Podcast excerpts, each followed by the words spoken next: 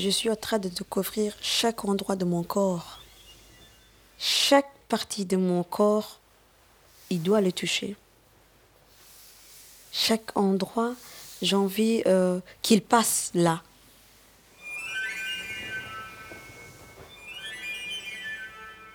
La première fois que j'ai eu mon premier orgasme, c'était euh, c'était incontrôlable. c'était plus fort que moi.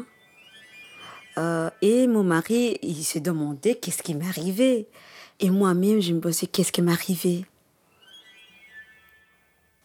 Parce que je n'ai jamais connu, je connaissais pas. Et, avant mon mari, j'avais eu un autre mari, donc j'ai jamais connu le sensation d'orgasme. Et ça fait de bien. Vraiment, ça fait du bien. Et je me disais, dommage que je ne sentais pas tout ça avant.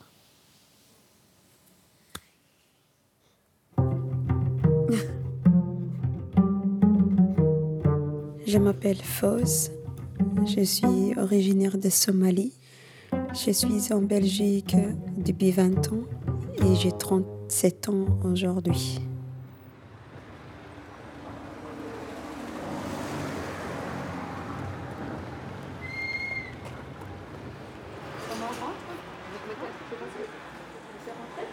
Euh, oui, monsieur va vous laisser rentrer. Ah, ok. Vous pouvez y aller. Voilà. Ouais, parfait.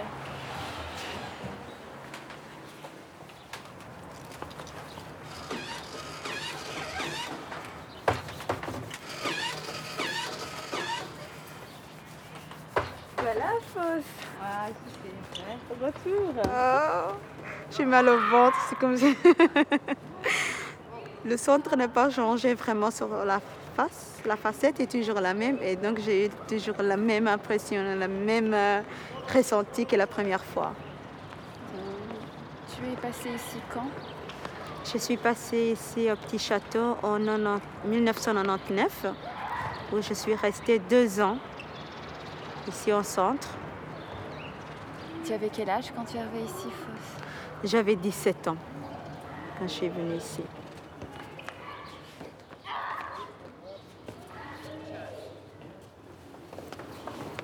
Je montre à ma fille ça, oh là là là là. Dommage, il fallait qu'elle vienne avec moi, comme ça elle pourrait voir les parcours que j'ai fait. Dire, maman, t'es passée par ici? Mais, mais j'aimerais tous mes enfants qui comprennent. Parce qu'ici, ils ont la vie facile. C'est dommage de dire ça, mais ici, ils ont accès à tout. Yeah. Donc, euh, c'est un grand changement.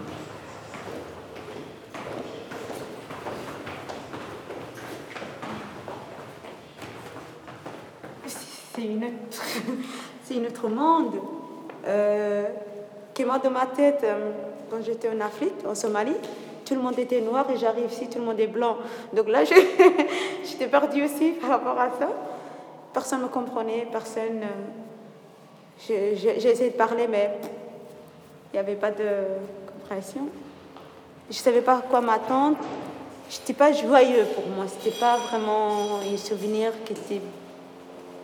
J'ai senti insécurité vraiment en arrivant en Belgique. Je pensais vraiment que j'allais aller en prison. D'un moment donné, je regrettais pourquoi j'étais là, pourquoi je suis venue ici, pourquoi j'ai quitté mon pays. Et en même temps, je me disais, non, j'étais quand même fui un mariage forcé que j'étais vraiment mariée. Euh, et, euh, qui s'est passée, la guerre civile qui était là. Ma maman, elle savait pas où je suis. Je suis partie en Europe, mais où?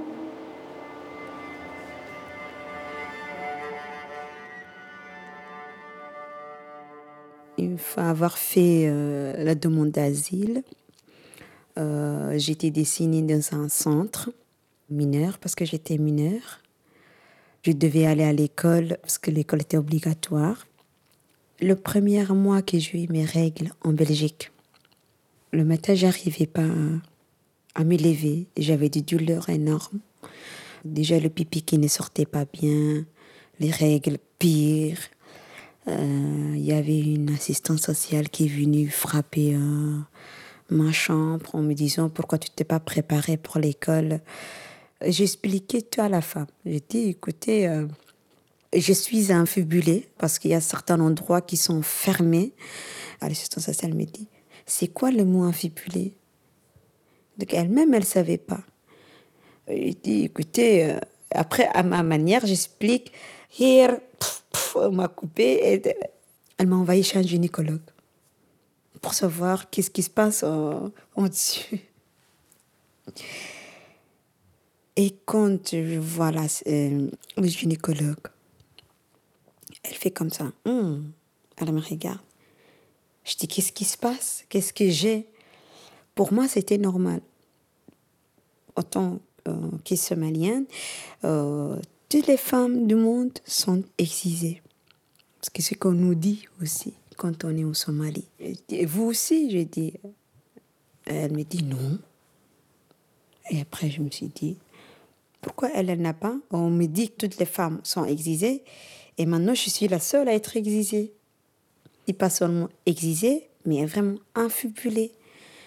Et après, le, le gynécologue, elle sort de, de, de la pièce, elle cherche quelqu'un d'autre, elle vient, elle appelle tout le monde. Et tout le monde me regarde. Et moi, je regarde tout le monde, je dis, qu'est-ce qui se passe? J'avais peur, je dis, t'as une maladie, qu'est-ce que tu as? Qu'est-ce qu'elle a trouvé sur toi? Elle appelle l'interprète somalienne. Elle me dit, explique-le que c'est pas normal, qu'est-ce qu'elle a subi elle m'explique, je dis, pas, comment ça se fait que c'est pas normal? Pour moi, ça rentrait pas mentalement, je n'arrivais pas à comprendre. Elle me dit, pour que tu fasses bien le pipi et que les règles passent, on va vous désinfibuler. Ah, je dis non. Qui va me marier encore? Je pense. Et qui va vouloir de moi une femme ouverte? Je dis non. On me touche pas. Elle m'a dit qu'elle me laissait du temps. J'ai quand même pris six mois pour réfléchir. Euh, Est-ce que je peux garder cette douleur-là à vie ou pas? J'avais personne à mes côtés. Hum, Je ne pouvais pas appeler ma maman non plus. Je pense que si j'appelais ma mère, ce serait plus pire parce qu'elle n'aurait pas accepté non plus. Euh, C'était. Et après six mois, j'ai dit OK. Parce que j'ai quand même raté plusieurs fois l'école. Et une fois, l'école a dit non. Si tu rates encore une fois, tu es viré de l'école. Et là, ça m'a fait un déclic.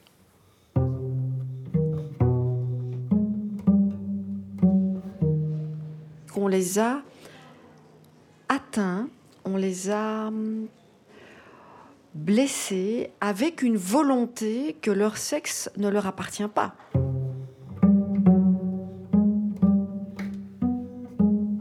Puisqu'on s'est permis d'aller ôter une partie de leur sexe. Et on ne parle pas euh, que du clitoris. Il y a bien entendu plusieurs types d'excisions. Il peut y avoir les petites lèvres, une partie des grandes lèvres. Il peut y avoir une infibulation où on referme carrément le sexe des femmes.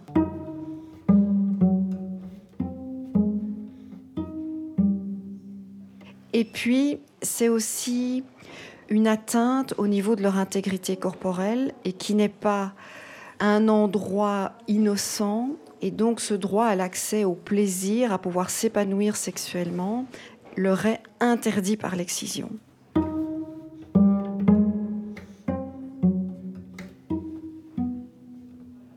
Donc, je suis Sandrine Van der Hoeven et je suis la sexologue de C'est ma vie. Il y a cinq ans, le docteur Caillet lance un projet incroyable. Il, met sur place un centre, une équipe euh, pour pouvoir prendre en charge les femmes excisées.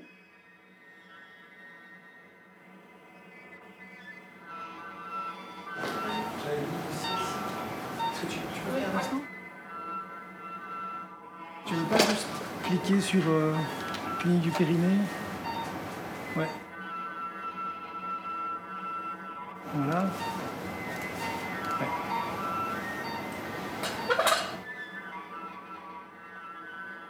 Donc ici c'est une dame de 38 ans qui vient de Djibouti, qui est célibataire,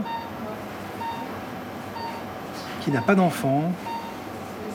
Comme elle est euh, encore euh, quasiment fermée, euh, on a décidé qu'on commencerait par une désinfibulation, parce que ça peut être aussi une manière de reprendre le contrôle de son corps, hein, d'être simplement ouverte. Et, euh, et on verra pour plus tard si on passe à une grosse opération euh, dans les mois, dans les années à venir. C'est la reconstruction du clitoris, la grosse opération.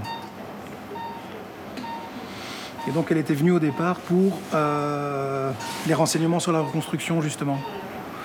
Et c'était intéressant parce que ce qu'elle a dit, c'est vraiment typiquement les discours qu'on entend pour les dames qui viennent poser des questions par rapport à ça.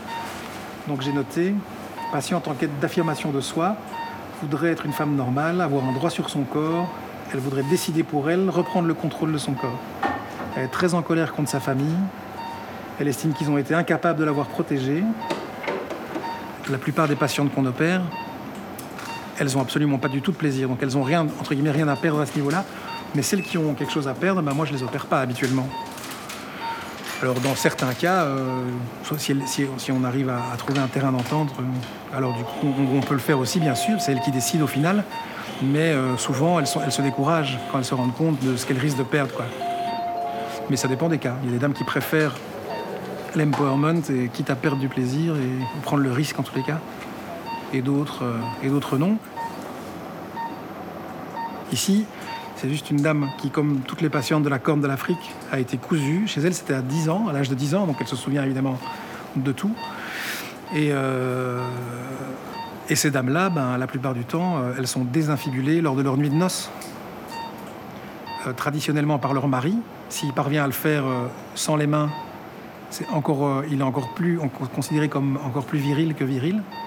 S'il n'y parvient pas, alors il y a toujours, soit il y a une lame euh, dans la table de nuit, soit il, repasse l'exciseuse qui va l'ouvrir. Et alors il doit avoir des rapports sexuels réguliers dans les jours qui suivent, il ne faut pas que ça se referme. Donc c'est un peu compliqué comme vécu pour démarrer sa vie sexuelle. Alors après on s'étonne que les dames, euh, la sexualité, elles n'ont pas envie et c'est compliqué, mais bon voilà, c'est jamais sans raison. hein.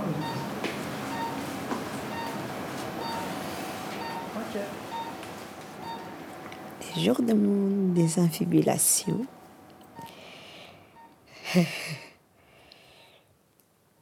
c'est un jour que je n'oublierai jamais. Le bruit de mon bébé. Une fois que j'étais euh, admise à ma chambre, je suis allée aux toilettes. Et je sens le bruit de pipi qui fait pouf. J'ai sauté. J'ai sauté, je dis non, qu'est-ce qui se passe? Et j'ai ouvert la, la- la porte pour voir s'il y avait quelqu'un autour de moi. Et l'après-midi, quand le médecin est passé, j'expliquais, je dis écoutez, euh, c'est gênant. Euh, en centre, je, je partage avec d'autres personnes euh, les toilettes. Et le bruit, euh, écoute, je dis, qu'est-ce que vous avez ouvert? Il me dit, moi j'ai ouvert ce qui était cousu. Pas plus, pas moins. Il n'y a rien d'autre à ouvrir, il n'y a rien d'autre à fermer. Je dis non. Alors comment je vais faire pipi maintenant? Ben, Comme d'habitude, vous allez aux toilettes, vous allez faire pipi. Je dis, le bruit. Il me dit, vous aurez l'habitude. Et aussi, vous aurez peut-être l'habitude d'entendre des autres femmes uriner. Et ça a été. Et ça a été. On passe derrière, tout simplement.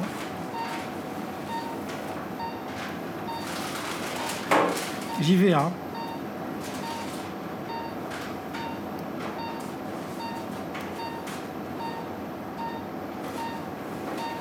Et voilà. Alors, il n'y a pas du tout de sang, donc ça c'est très bien.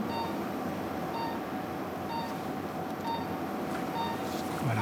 Donc l'idée c'est de, lib- de- de libérer le méa urinaire qui est là, qui souvent est recouvert. Et donc les dames, quand elles font pipi, ça fait des, un peu dans tous les sens, c'est pas très agréable. Et donc là, elle fera pipi euh, après, euh, comme tout le monde, quoi. Ce qui est euh, évidemment beaucoup plus confortable. Et on n'oublie jamais de leur expliquer évidemment que le pipi va changer parce que j'ai déjà été interpellé par des patientes en post-op qui me disaient qu'elles faisaient pipi comme des vaches. Elles me demandaient ce que je leur avais fait parce que ça faisait du bruit. Alors qu'avant c'était un, goutte à goutte ou un truc complètement euh, discret. Et tout après, tout d'un coup, il y avait un jet euh, puissant et donc ça les a un peu euh, effarouchés. Quoi. Du, du coup, je les préviens à l'avance de ça. Pour pas qu'elles soient, trop traumatisées des changements. Parce que je pensais, la première règle après la désafibrillation, je pensais d'avoir des hémorragies. Parce que c'était beaucoup de sang qui sortait. Des cailloux de sang qui sortaient. Je dis, c'est fini, là. Tu... Il y a beaucoup de sang qui va sortir et c'est fini, tu ne vis plus. Je suis partie trouver l'assistante sociale. Je dis, beaucoup de sang. Elle, s'est mise à rire. Elle me dit, c'est normal. Je dis, non, mais madame, c'est beaucoup. C'est too much. Je parle anglais. Dis, too much. Elle me fait, c'est normal. Mais ça va être un peu moins la prochaine fois, mais maintenant, ça doit sortir. Ma vie a changé, puisque euh, je me sentais à l'aise. Euh, J'allais à l'école, euh, et je faisais des gyms. Donc, la vie normale que je n'avais pas avant. Je me suis sentie revivante.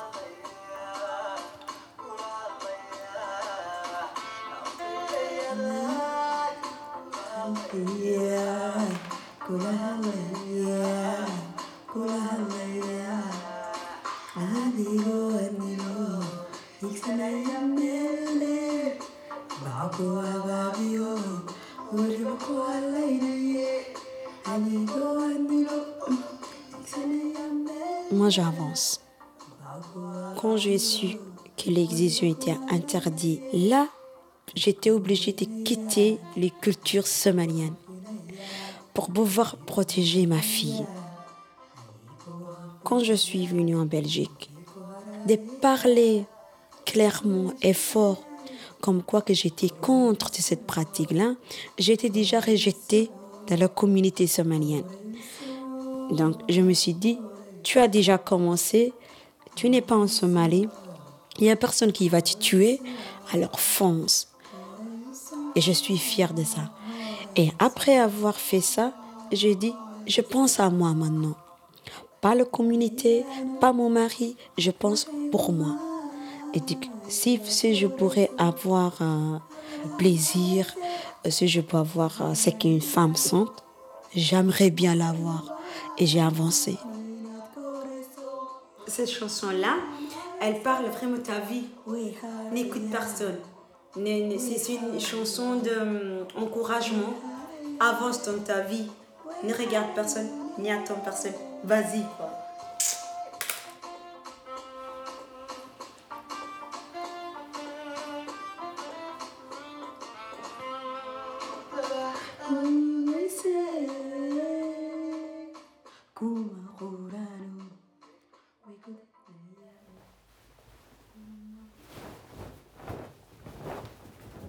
J'avais 16 ans quand on m'a mariée.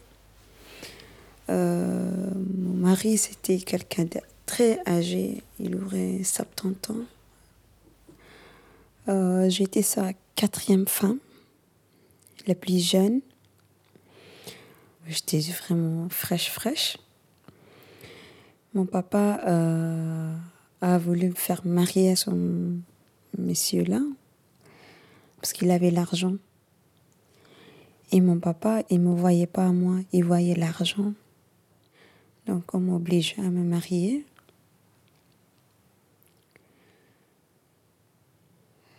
Le jour de mon mariage, c'était le jour plus triste que je suis passée.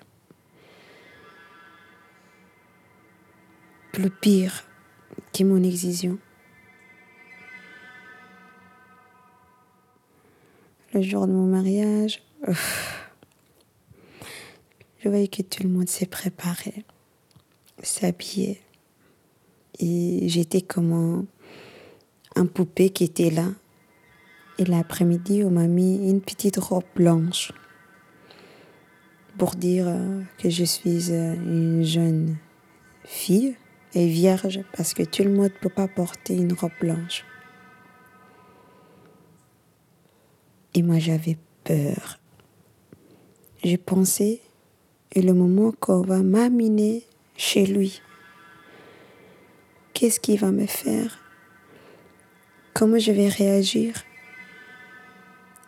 Et plus les heures s'approchaient, plus j'avais mal au ventre.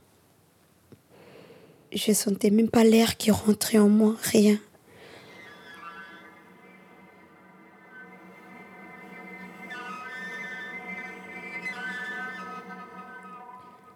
Arrivé le soir, aïe aïe aïe.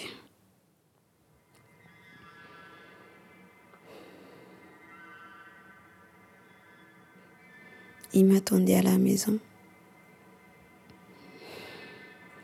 Et tout le monde qui criait, qui disait oui, avec leur joie et tout ça, André, t'es chez toi et tout ça. Il faut obéir ton mari. Il faut jamais dire non à ton mari.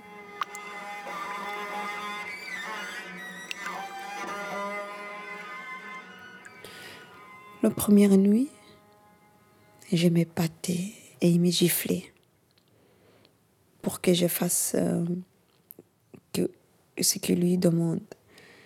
Mais il n'y a rien qui rentre, c'est trop petit, c'est trop vraiment fermé. Il essayait de rentrer, mais il ne pouvait pas rentrer. Et moi, j'avais du douleur énorme et je me battais et il me giflait chaque fois. Chaque fois, chaque fois. Je disais que j'avais mal, qu'il devait arrêter, mais il voulait pas, il voulait pas attendre. Il me disait tais-toi, tais-toi.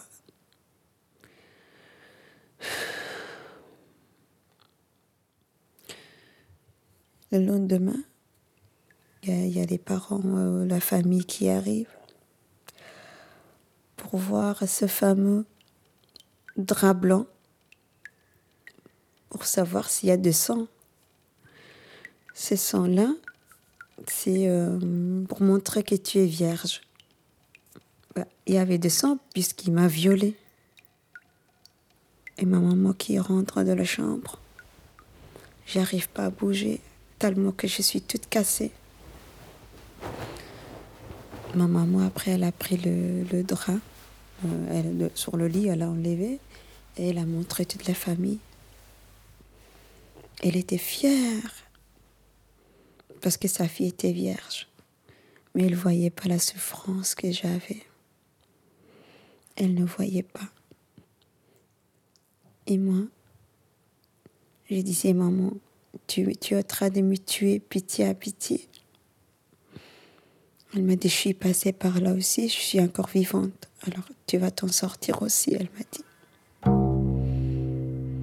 Pour elle, c'était normal puisqu'elle est passée par là. Toutes les femmes doivent passer par là.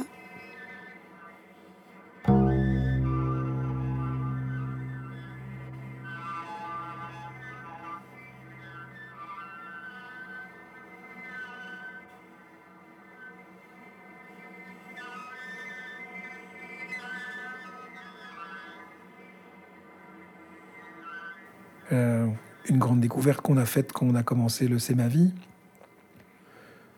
c'est qu'on s'est aperçu que, bah, que les, dames qui venaient chez nous, elles avaient beau avoir été excisées, pour finir, euh, cette mutilation génitale, c'était qu'un petit problème parmi une multitude d'autres problèmes tout autant dramatiques, comme le mariage précoce, enfant, comme le mariage forcé, comme les violences conjugales, il y a le non-accès à l'éducation, il y a euh, la place des femmes dans la société, dans certains pays où c'est vraiment pas facile, et c'est souvent le cas chez nos patientes.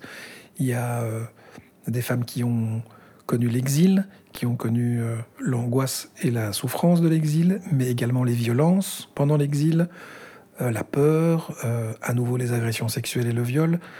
Et après, nous, on les récupère, elles veulent une reconstruction du clitoris. Mais en réalité, il faut, il faut réparer, il faut tout réparer, quoi.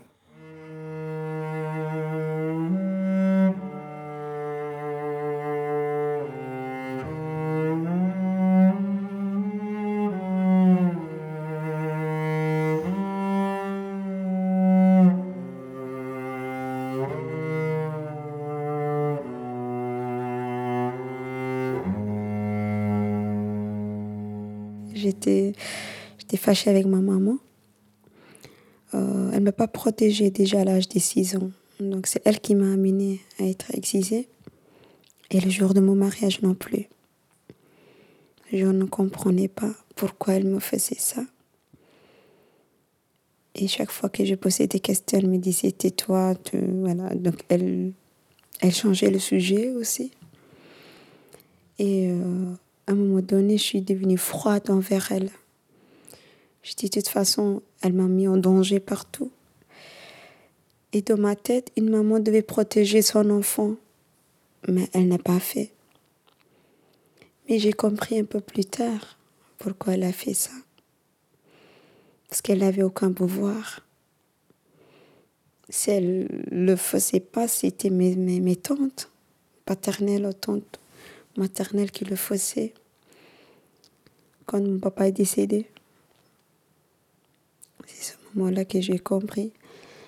Euh, elle s'est sentie euh, soulagée parce que c'était lui qui avait euh, tout le pouvoir, c'est lui qui décidait qui va se marier avec qui et qui va aller avec qui. Et quand mon papa est décédé, je suis allée chez ma maman. Elle me dit, je peux te raconter maintenant ce que je sens. Chaque fois que tu souffrais, je souffrais avec toi, sans te montrer, parce que j'avais aucun pouvoir pour t'aider. Je dis, maman, là, je dis, je peux plus rester avec euh, mon mari. C'est quelqu'un que je ne veux pas, qui vous m'obliger. Ma maman, elle me dit, je te promets rien, mais je vais parler avec mon frère et on verra qu'est-ce qu'on pourrait faire pour toi. On trouvera une solution. Elle est partie trouver son frère, donc mon oncle. Et direct mon oncle m'a mis en contact avec un passeur. Cinq jours après, j'arrive en France avec des faux papiers. J'arrive en France. Je me suis demandé où j'étais. On était plusieurs euh, quand même gens. Euh, et le passeur, il m'a dit, euh, je lui demande, je reste ici. Il me dit non, tu vas, tu vas aller vers en Belgique. J'ai jamais entendu la Belgique. Mais dis ne te casse pas. Ton mari, il te trouvera jamais en Belgique. Cette phrase-là, elle m'a toujours resté.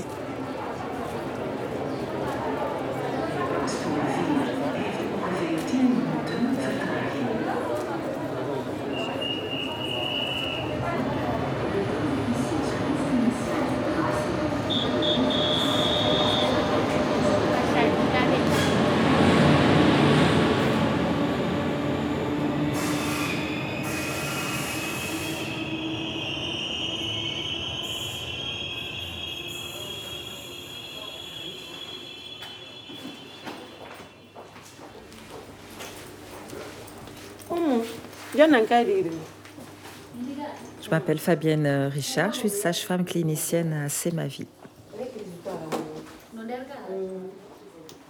Les, mutilations génitales féminines, c'est une violence euh, faite aux femmes, c'est une violence de genre. Mais ce qui est un peu dur à comprendre, c'est que c'est tellement intégré euh, comme normal, comme une norme sociale, que ce sont les femmes qui les perpétuent. Donc c'est une mère qui va conduire sa petite fille chez une exciseuse. Donc l'opération, c'était le 5, hein? J'avais noté le 5, c'est ça? Ouais, c'est possible, c'est ça? Vous vous souvenez, le 5 septembre? Oui. Aujourd'hui, c'est deux mois. Deux mois, donc on fête les deux mois. Vous aviez dit ouais, que ça faisait quand même très mal après. Et comment ça va maintenant au niveau de la douleur? C'est moins, ça titille un peu. Ça titille un peu? Mais je me concentre Ou ça démange comme ça. En fait, c'est les filets nerveux voilà, qui sont en train de se remettre un petit peu. Euh, Peut-être. Ouais. C'est pas agréable du tout. Mm. Surtout le matin. Ah, d'accord. vous avez envie de vous gratter? Non, ça, je mets de l'eau chaude. De l'eau chaude. pas trop chaude quand même. Avec les eaux c'est brûlé. Il faut faire attention. Hein. Et vous continuez euh, au niveau euh, de la cicatrice, vous continuez à, à faire des petits soins ou à faire quoi? Qu'est-ce que vous mettez maintenant? L'isobétadine Ouais. avec euh, de l'éosine Ouais. et un peu de cicatrine. Ouais, d'accord. Donc ça fait un petit massage. Ouais. Hein? Et ça fait quoi comme sensation maintenant? Excusez-moi. Hier, il y avait une belle sensation. Ah. Je vais pas mentir. Non Oui, mais il y a, y a cette petite douleur sur, le, Encore, oui, voilà. ouais. sur un côté. En fait, le, le fait de faire les, les petits soins, en bas, ben, ça, ça a deux fonctions. hein. En même temps, ben, voilà, ça soigne, ça empêche que ça s'infecte, ça reste propre, mais en même temps, ça permet euh, de découvrir votre nouveau corps. Ouais. Et en fait, moi, je dis toujours euh, qu'on adopte son clitoris. Ouais. C'est Ouais. c'est une manière On pour, l'aime. euh, voilà, c'est ça. On l'apprécie. ouais, ouais, de le connaître. euh, ouais. Donc, ce qu'on va faire, c'est que je vais appeler docteur Caillet et puis on va regarder au niveau de la cicatrisation. Ça va? Ça va. Vous aviez d'autres questions? Non. Non? C'est bon. C'est une agression, hein. Donc les dames qui, à qui on refait ce clitoris, elles, ont, elles mettent trois mois à s'en remettre. hein. Elles ont des douleurs vraiment euh, énormes, qu'on gère avec des médicaments très puissants, qu'on gère, qu'on essaye de gérer. Donc euh, oui, bien sûr, c'est un geste réparateur, mais qui passe par une agression physique. En fait, chez nous, on essaye de pas opérer les gens. Les dames, elles n'ont pas besoin de repasser par, le, par la lame. hein. Enfin, je veux dire, si on peut s'en passer, tant mieux, quoi. Il y a déjà eu la lame. Ça a déjà fait suffisamment de dégâts, donc si on peut se débrouiller sans ça, c'est une victoire.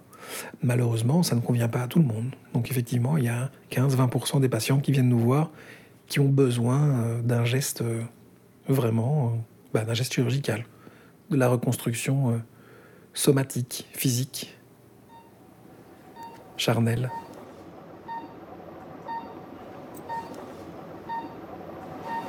Ah si, je palpe un petit peu ici quand même. Ouais, si, je palpe un peu plus haut. Ouais. Mais bon, c'est chaud quoi. Donc il est là en fait, le clitoris qui reste. À sa place, hein, sauf, a- sauf que la partie externe a complètement disparu. On peut brancher le bistouri électrique, s'il vous plaît. On peut mettre sur 25, il est tout- juste la coag.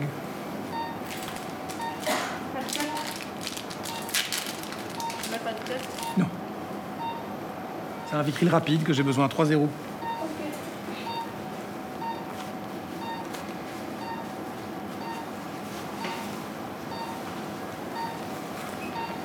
Le voilà.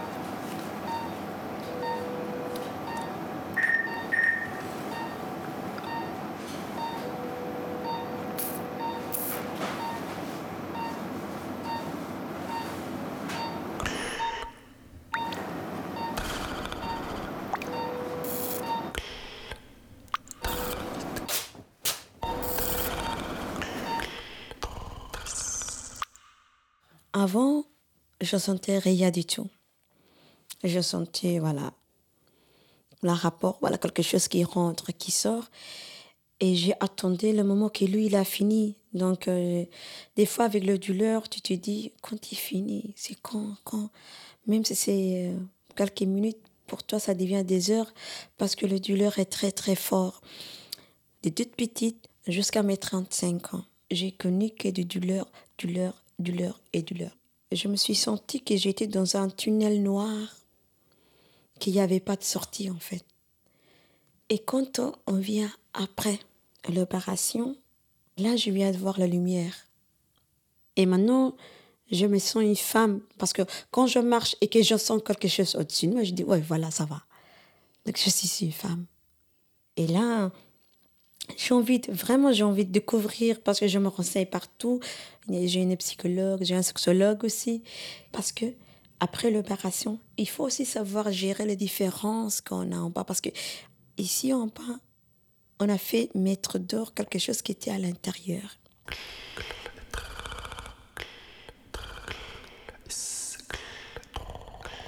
Là, tu sens quand tu mets tes kilotes, tu sens quand tu marches, tu sens quand tu cours, tu sens tout. Là, c'est vraiment un grand changement de, de, de, de ton corps. Parce qu'on conduit sur ma voiture, chaque fois qu'il y avait un poste, je sentais quelque chose que je n'ai jamais senti. Et je me disais, toutes les femmes qui ne sont pas excisées, elles sentent tout ça. Et Et moi, je viens de découvrir juste maintenant qu'on m'a vraiment euh, coupé quelque chose c'était qui, qui me mettait femme. Moi, je dis qu'on m'a coupé une perle.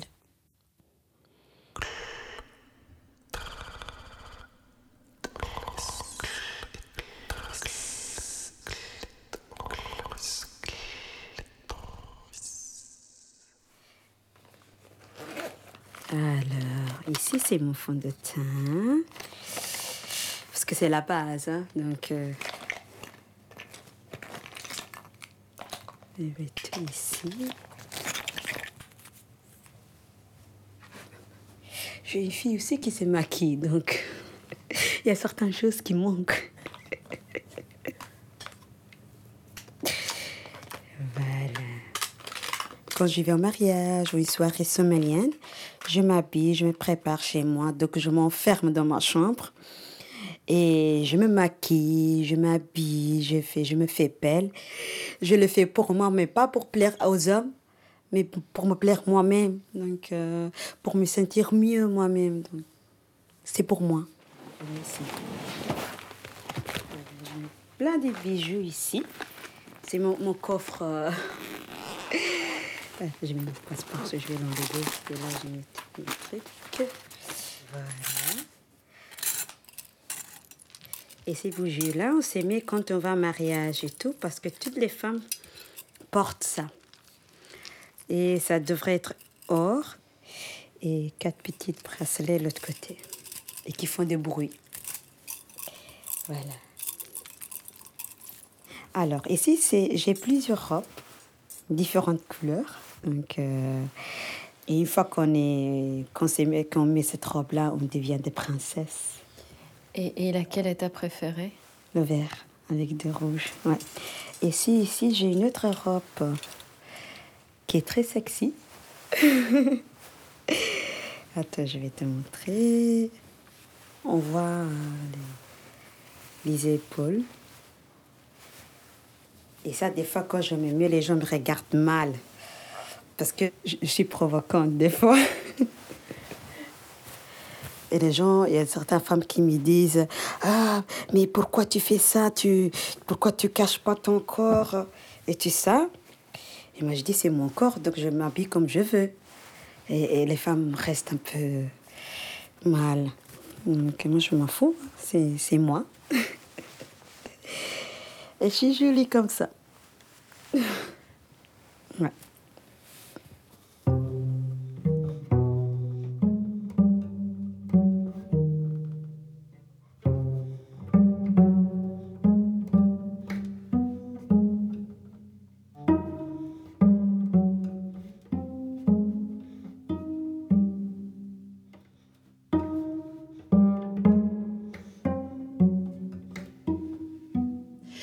l'excision physique amène à une castration mentale.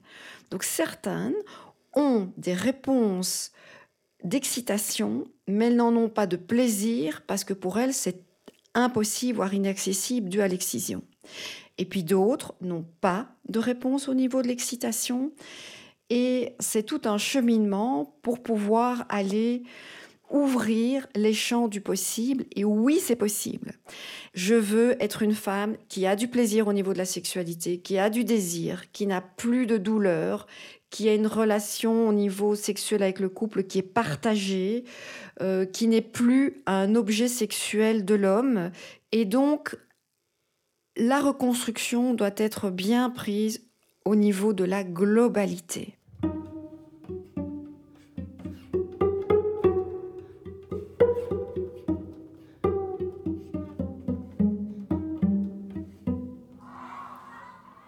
Je vais te faire écouter euh, les chansons somaliennes que j'adore.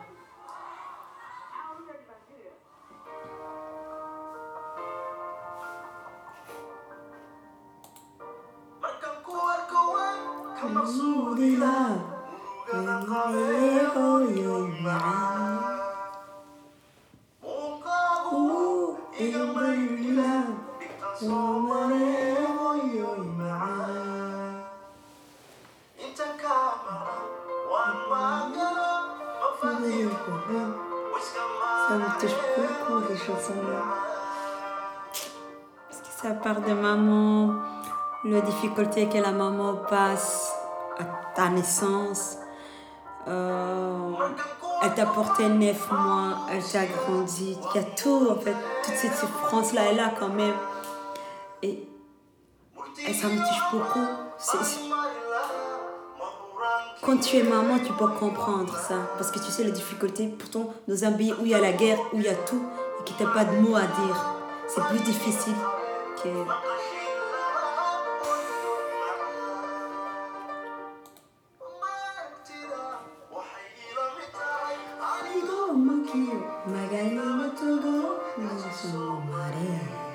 Et ta maman, elle te manque Beaucoup, beaucoup.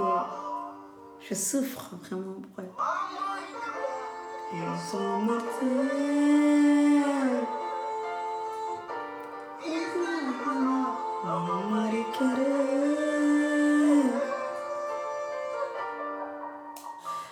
Fait quand même 23 ans hein, que je vois pas ma maman, donc euh, à un moment donné ça devient lourd.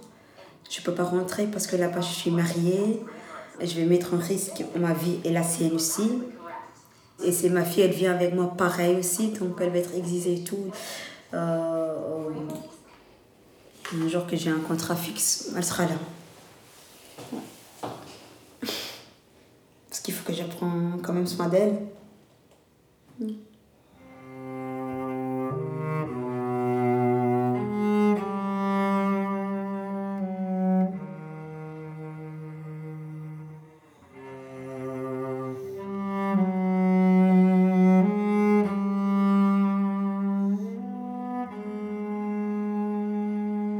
Avec moi Dans la cuisine, viens avec moi. Tu viens avec moi Allez, laisse-lui tranquille. hein. Parce que sinon, c'est...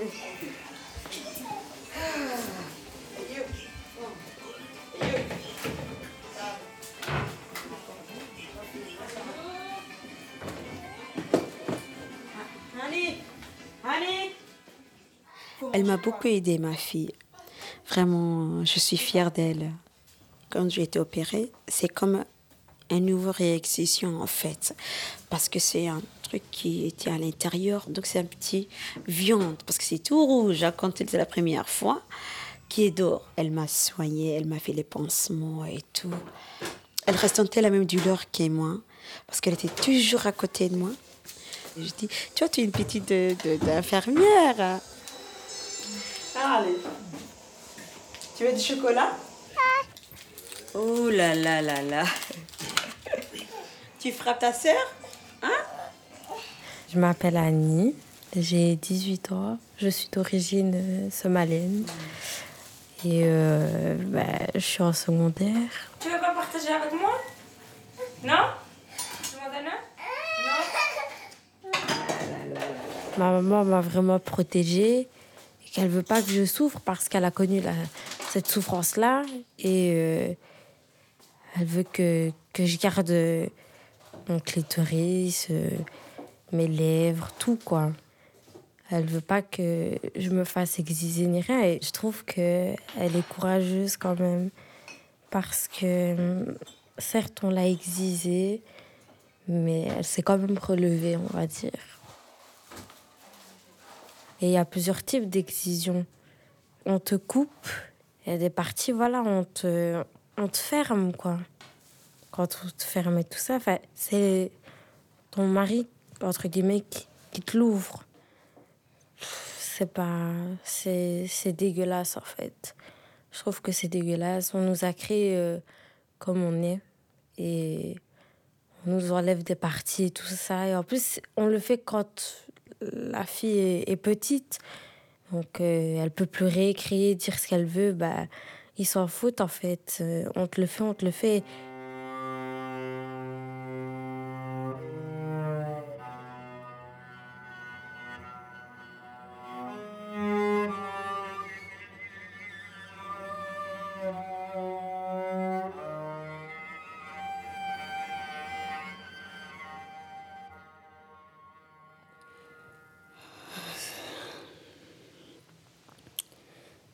Ces jours-là, ma maman me prépare. Elle me réveille à 5 heures du matin. elle me dit, on va aller chez le grand-père. Et j'ai dit, maman, pourquoi on se réveille tôt? Pourquoi on part tôt chez le grand-père Elle me dit, il y a une grande fête familiale et on ne doit pas rater et on doit être en avance. Elle me prépare. Elle me met une, robe bleue avec des fleurs. Et on part. Entre la maison et chez le grand-père, il y a un grand chemin qui a beaucoup de poussière, beaucoup de sable et tout.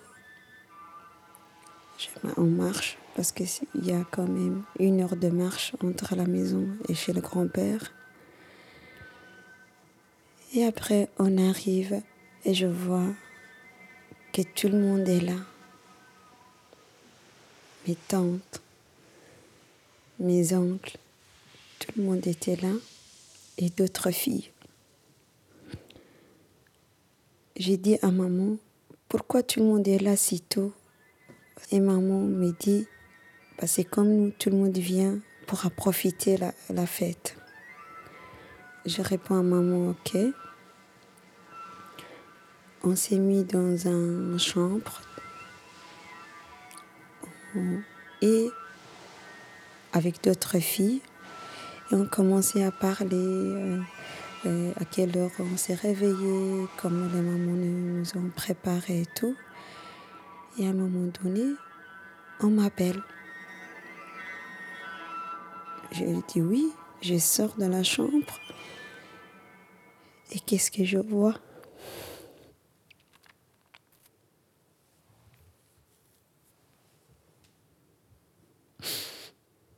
Des femmes qui m'attendent. il y avait un gros lit. Et d'autres fois, il y a une d'elles qui me dit, tu vas devenir grande fille, viens.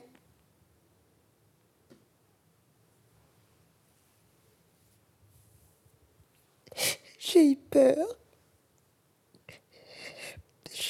Je, voulais fuir, mais on me tenait très fort. J'arrivais plus à partir. Tout le monde me tenait. On m'a pris. Et on m'a mis sur le lit.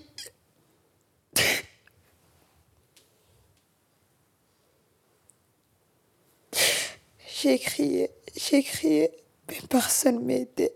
Je voyais ma mère qui me regardait. Je dis, maman, pourquoi tu m'as amené ici? Pourquoi tu me regardes? Pourquoi tu m'aides pas? Elle me dit, c'est pour ton bien.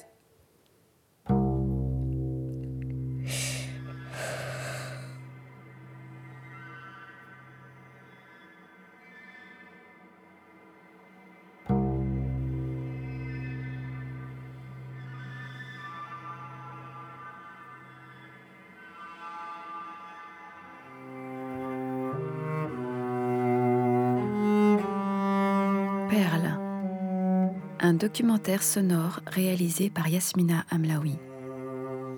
Avec Foss et ses enfants, Martin Caillet, Fabienne Richard, Sandrine van der Hoven. Montage Roxane Brunet. Mixage Joachim Glaude. Musique composée par Manuel Hermia, interprétée par Sigrid van den Bogard. Produit par Jacal Productions. Avec le soutien du Fonds d'aide à la création radiophonique de la Fédération Wallonie-Bruxelles, du Fonds Gulliver, de la RTBF et de l'atelier de création sonore radiophonique. Merci au GAMS Belgique, à Sémavie du CHU Saint-Pierre, d'Asile et Marion Merlène. Un grand merci à Jeanne de Barcy, Carmelo Yanuzzo, Maëlle Lagadec et Pascal Tizan.